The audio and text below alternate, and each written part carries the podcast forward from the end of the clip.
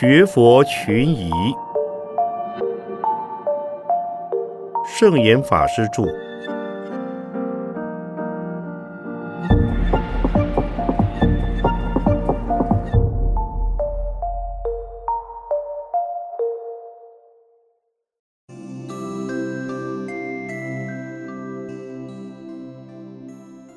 怎样辨明佛经的真伪？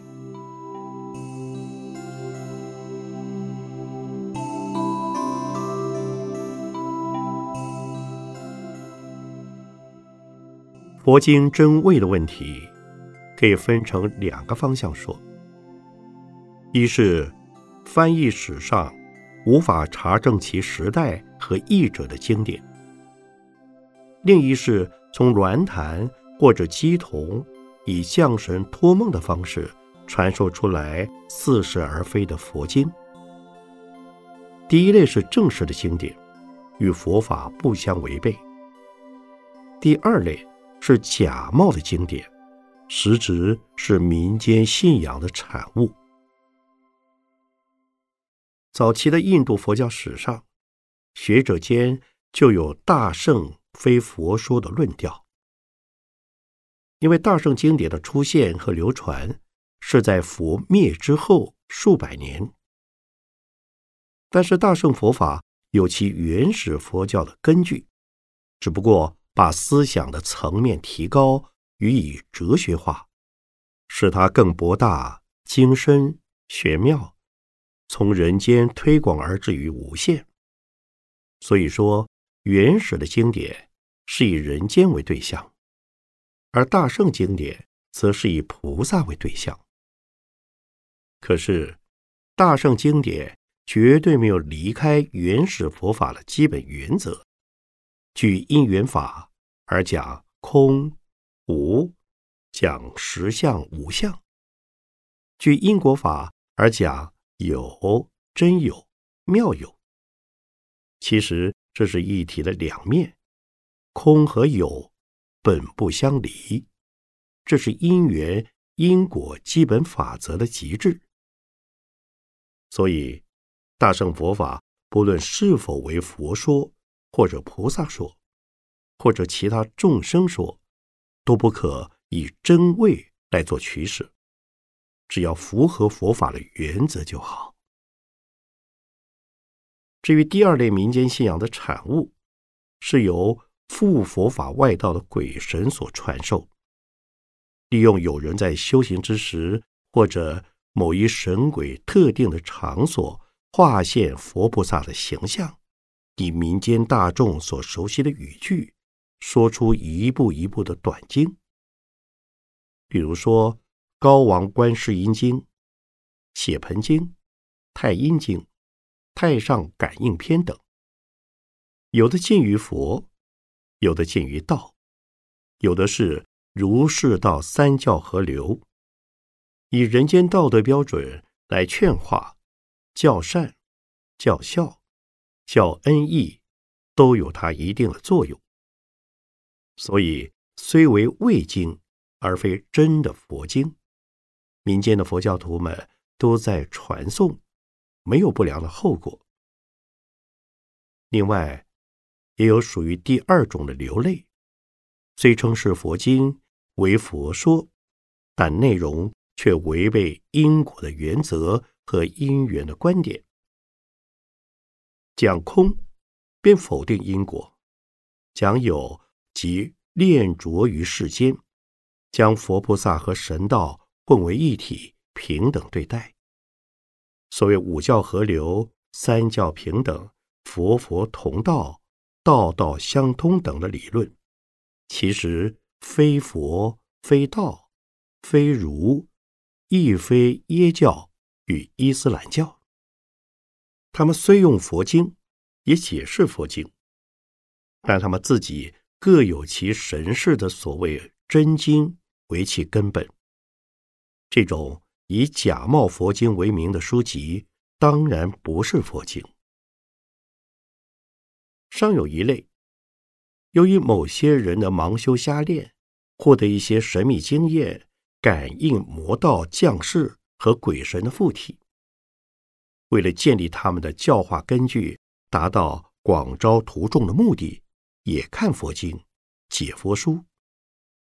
不过，他们是以自己的所见，或似是而非的定境，或魔道鬼神的指示，用属于自己的语言意象，任意解释经句和经义。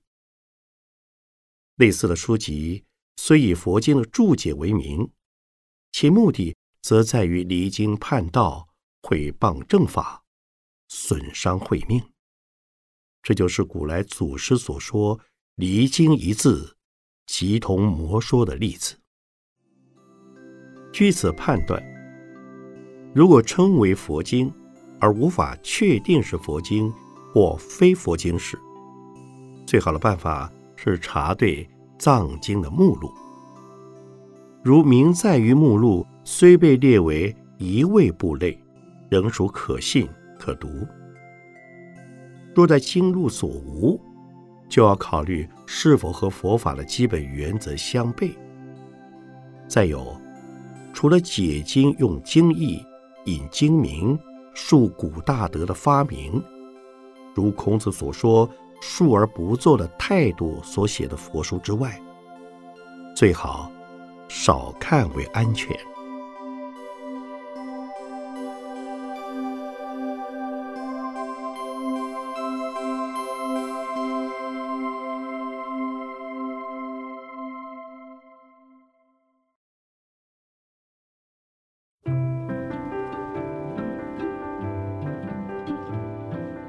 佛教如何适应民间信仰的要求？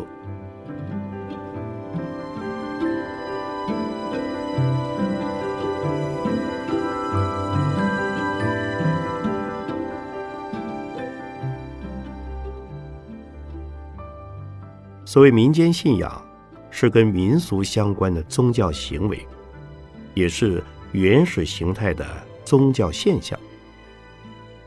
自从人类文化开始以来，即已普遍的发生在各个民族之间。那是为了疏解心中的困扰、家庭和社会的纠纷、自然环境的折磨，在一时间无法以人的体能、智能所能解决的情况下，唯有诉求于神明的指引、援助、救济、保佑，利用求签、问卜。降临、迁王、扶鸾、升供、许愿等方法，以达到与鬼神沟通的目的。这种行为，在异神教的立场看，乃是异端的迷信和邪术。佛教也不主张类似的行为。民间信仰是诸神杂糅的。宋以后，即有儒释道三教并收，神仙佛菩萨不分之事。清末民初以来，更有增加耶伊斯兰二教，所谓五教同源的民间宗教，通过灵媒、术士、鸾坛、鸡童以及灵签、角杯等的人员和道具。请到自称为是某神、某仙、某圣、某贤、某菩萨、某古佛的无名鬼神，来为祈愿的民众决疑指点，以满足他们的需要。渐渐的，佛教也开出了若干方便法门，以适应民间信仰的需求。所不同的。佛教是以理性疏导、修善积福、忏悔诵经来达到祈求的目的；民间信仰则以盲目的依赖及媚神的行为来达成他们的希望。此在一神教的信仰者也有类似的目的和作用，不过却是以唯一的神作为祈求的对象。民间信仰也将各宗教的教主等当作诸神崇拜。所不同的是，各大宗教均有其教主、教士、教理、教仪、教团的传承；民间信仰则是东拉西扯、七拼八凑的多神崇拜。从人类文化史的考察而言，民间信仰虽属于原始民族的宗教形态，却为人类身心弱点之所需。欧美社会经基督教近两千年的洗刷清理，迄今仍有民间信仰的踪迹在到处活动。所以，站在佛教的立场，也已有适当程度的容忍。不过，如果为了投合民间信仰的要求而降低佛教信仰的层次，甚至将民间信仰的各种鬼神提升为佛菩萨的化身和权限，就会为佛教带来名存实亡的命运，也会遭受到理性的批判和指责。所以，正统的佛教寺院。不应设置签筒、鸾坛、脚杯，也不供奉各种地方色彩的诸神偶像，以免染上了民间信仰的色彩，而被误为多神的崇拜就是佛教，佛教就是民间信仰的流泪。佛教如何应应社会大众对民间信仰需求的满足呢？此应着重。对于信仰诸佛菩萨功能的提倡，或者对于某些常用经咒效验的阐扬，比如观世音菩萨、地藏王菩萨的灵验是无为不至、无远弗届、无时不应的。观世音菩萨称为广大灵感、救苦救难、大慈大悲。阿弥陀佛。称为无上一王，又名无量寿及无量光。这些佛菩萨能够使人有求必应，求长寿得长寿，求智慧得智慧。释迦牟尼佛是卢舍那佛的千百亿化身之一，他是娑婆世界的教主，人天的导师，长夜的明灯，苦海的慈航。一切诸佛均能于一切时、一切处接受到任意众生的呼救，具备救济众生的一切功能。所有的诸大菩萨也都具足六种神通，随时随处随类事化，普应一切众生的合理祈求。那么，人人只要选定一佛或一菩萨或一特定的法门和经咒，就可轻而易举的达到民间信仰所有要求的目的。何况尚能更进一步，由民间信仰的宗教层次进入自利利他、解脱自在的境界。佛教内的密教。有种种不同目的及不同层次的修炼法。中国的天台宗乃至华严宗，也编有各种礼忏仪轨及修正仪轨，依之修持各经所宣示的法门。此以不同于民间信仰的多神崇拜，为追溯佛法的源头。并无多样化的仪轨可求。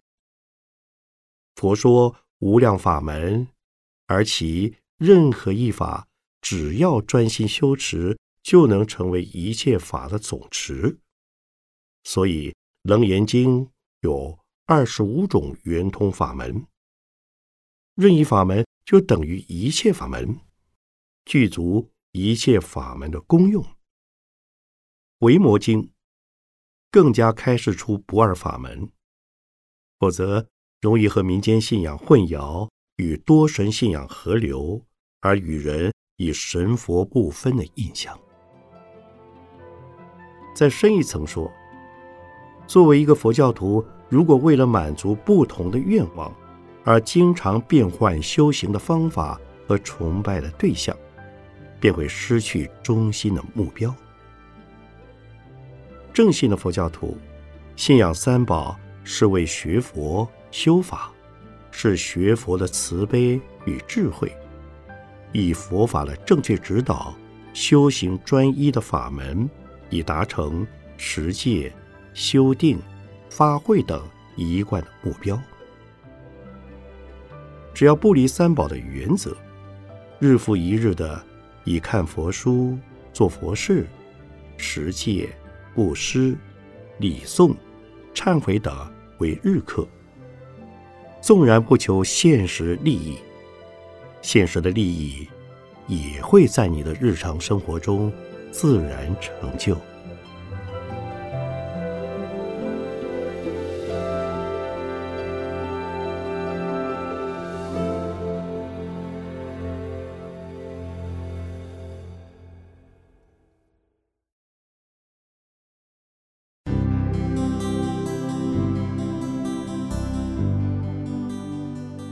逃避和出离有什么不同？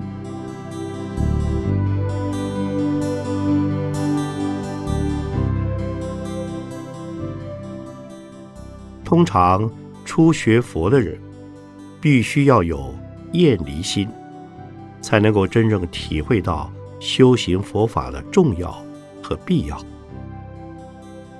要厌离什么呢？是对于来自心理。生理、人际关系、自然环境的种种矛盾、摩擦，而引起的许多烦恼、痛苦。如果能够转变，那么对这些现象的感受就不需厌离，无物可厌，也就无处可离了。所以，厌离是修习佛法的初步，就是知苦。而求离苦的意思。一般人总认为，厌离人间的人际关系、生活环境，就是否定了人的价值和意义。其实恰好相反，正因为要提升人的价值和意义，才要暂时厌离。就像商人出外经商，是为了赚钱。养活眷属，维持家计；孩子出外求学是为了学到更多的知识和技能，以谋他日成家立业和自立利他。所以，佛法所讲的厌离是修行的初步过程，而不是终究的目的。逃避就不同了，逃避是不想负起应有的责任。不敢面对现实的生活，而抱着逃债，甚至于逃亡的心态，远离他所处的环境。这种人就像处于逃亡状态的犯人一般，心里经常充满着恐惧、不自在、不安全，永远承受着无处容身的心理压力。这和修行正信的佛法。以厌离烦恼的世间完全不同。若能厌离烦恼，他就能逐渐的离开烦恼。多离一分烦恼，便多得一分解脱和自在。自在的程度越深，烦恼也就越轻，最后变得就近解脱。如果已得解脱，当然也就没有厌离和不厌离的问题了。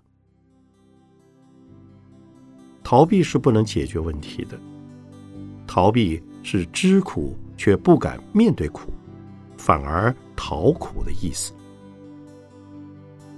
厌离是知苦，避苦，因而学佛脱苦，乃是为了疏导问题。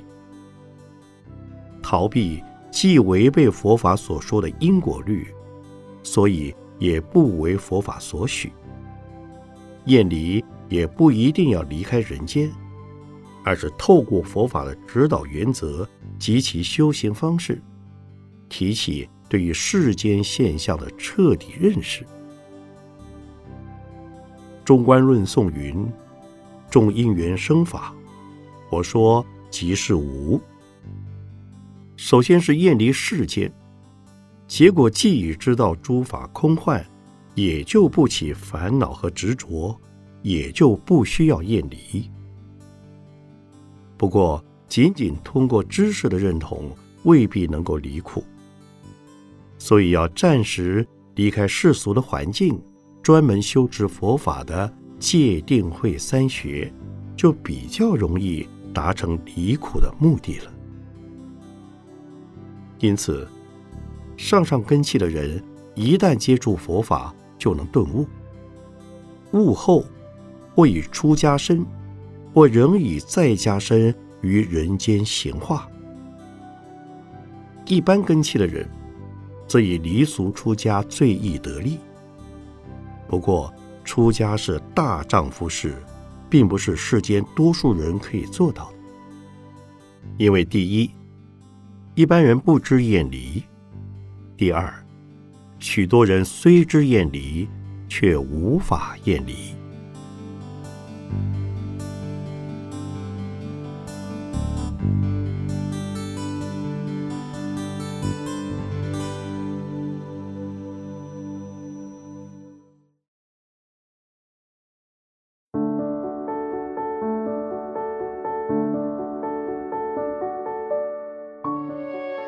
个人自修和集体共修有什么不同？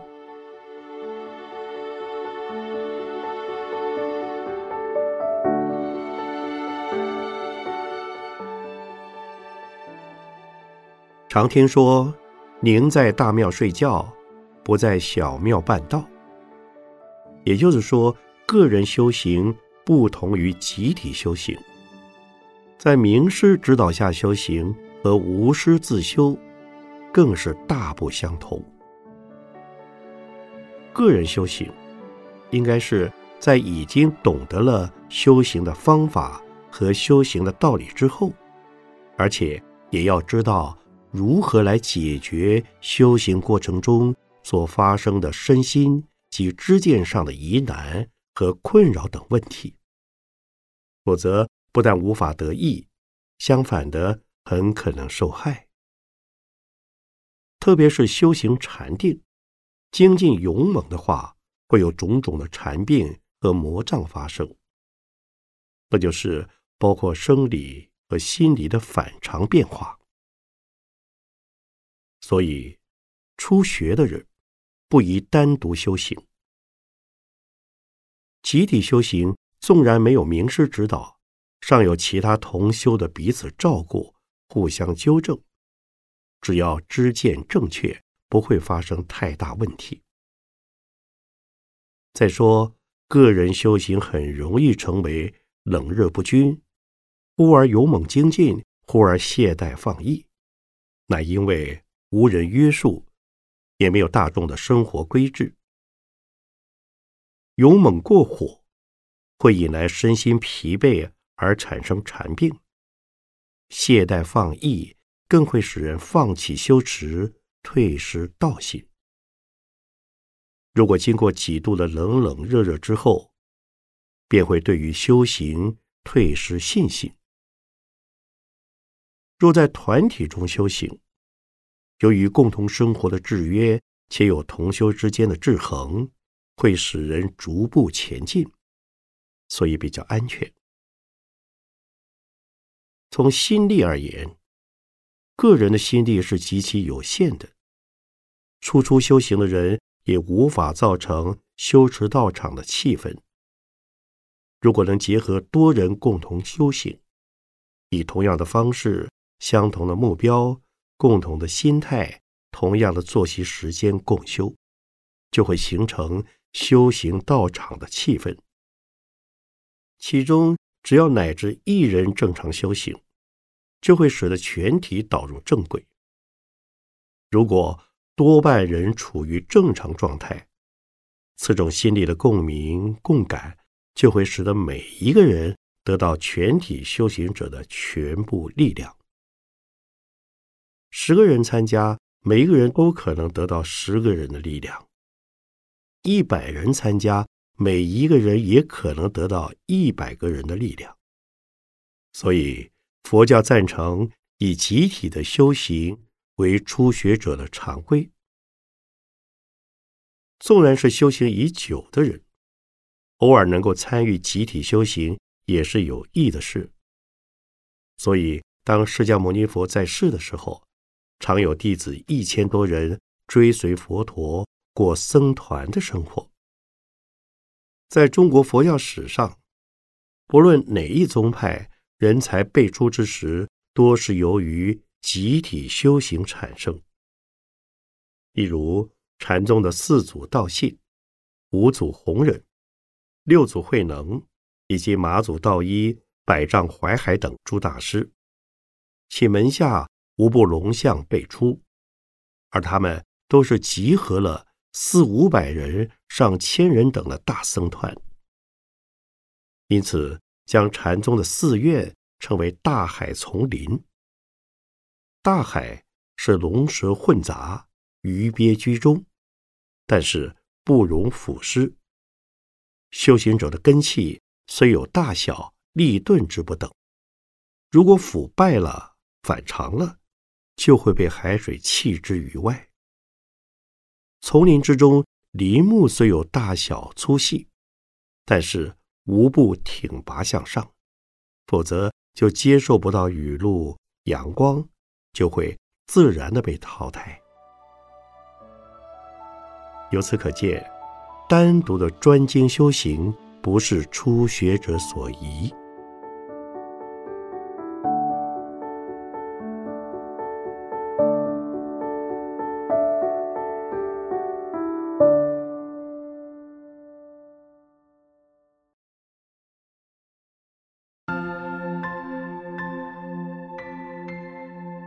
大修行人一定要闭关吗？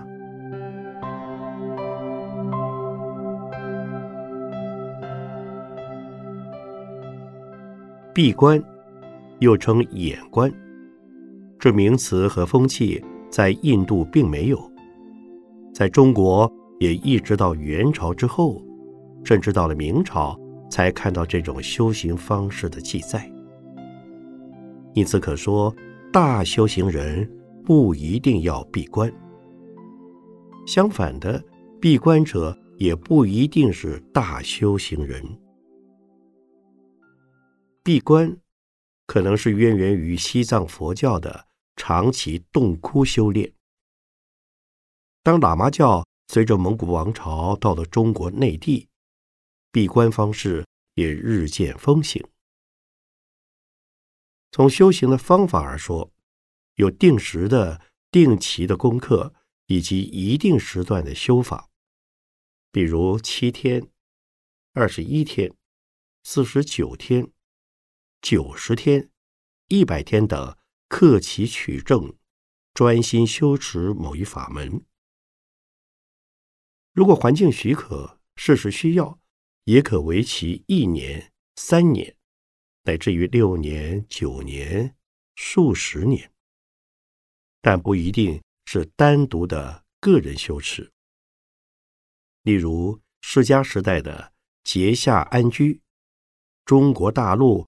禅林的冬夏两季禅起，是集合许多人共同修行的。天台宗祖师们所编的忏法仪轨，都是结合六七人、十数人共同结谈而修的。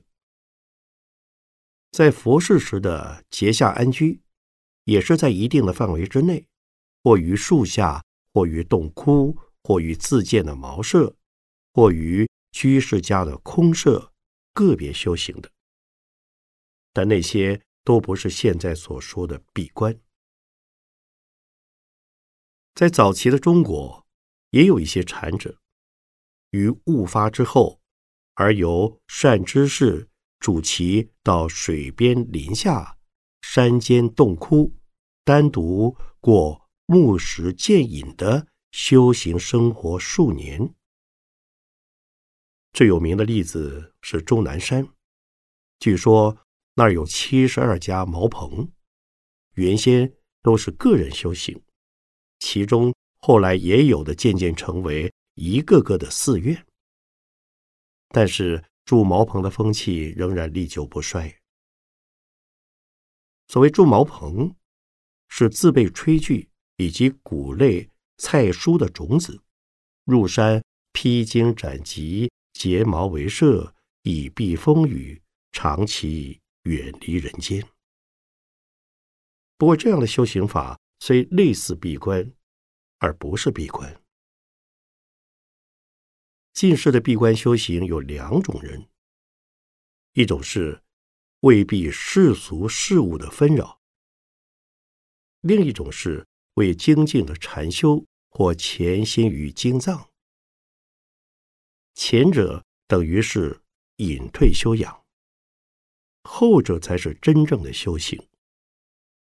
如果仅为修养，只要有钱或有外援的护持，就可以办到。进关之后，若不知修行的方法，也不懂深入经藏的门径，那么虽然闭关三年五载，还是不可能有所成就。